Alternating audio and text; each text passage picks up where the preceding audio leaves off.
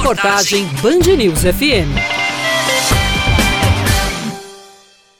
Durante uma solenidade em João Pessoa que marcou os mil dias da gestão do presidente Jair Bolsonaro, o ministro da Saúde, Marcelo Queiroga, anunciou a ampliação da aplicação da dose de reforço em pessoas com 60 anos ou mais. Queiroga, que cumpre quarentena nos Estados Unidos após testar positivo para a Covid-19, afirmou que o novo público-alvo é formado por mais de 7 milhões de pessoas. Além dos idosos com mais de 70 anos os profissionais de saúde, que já foram anunciados como contemplados com reforço.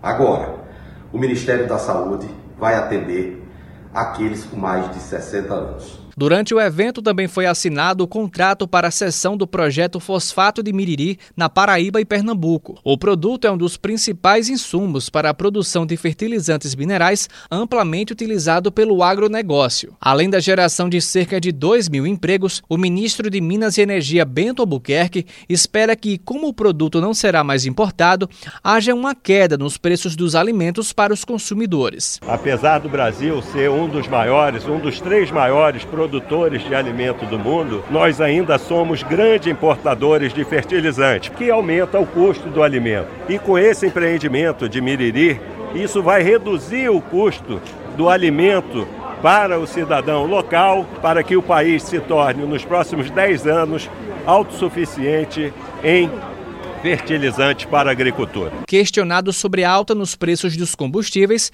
Bento tentou jogar para estados e municípios a responsabilidade sobre o aumento constante no preço da gasolina. Eu acho que toda a sociedade tem que fazer a sua parte. E quando eu me refiro à sociedade, eu me refiro aos estados, aos municípios. O preço do combustível no mundo todo está alto. Está alto por quê? Porque a, a, a pandemia está acabando a produção de petróleo ela caiu muito durante esse período da pandemia e o preço subiu absurdamente. Em outros países subiu 500%. Aqui no Brasil, nós estamos tentando controlar o preço. Apesar da crise energética, Bento Albuquerque descartou um apagão e também o retorno do horário de verão.